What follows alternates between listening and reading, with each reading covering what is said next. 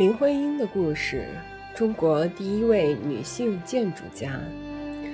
可相较于她在学术与事业上的成就，普通百姓更关心她的感情生活。一九二一年，十六岁的林徽因游历欧洲，结识了正在英国留学的徐志摩，两人相互吸引，多有书信往来。尽管当时徐志摩有妻子孩子。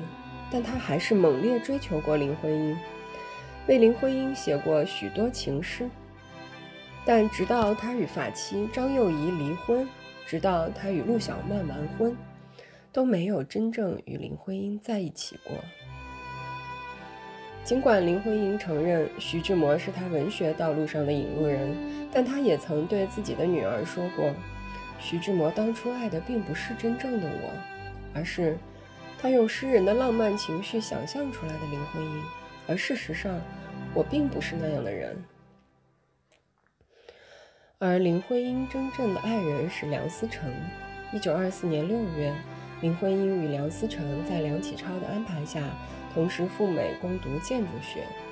一九二八年，他们在渥太华的中国总领事馆举行婚礼。他们既忠诚于西方式的爱情生活。又是遵从于父母之命所结的情境之好，夫妻二人郎才女貌，两个家庭门第相当。结婚后，梁思成对于林徽因可以说是呵护备至，加上夫妻二人也有共同爱好建筑事业，两人极其恩爱，相濡以沫。林徽因将作为文人的审美情趣、想象力。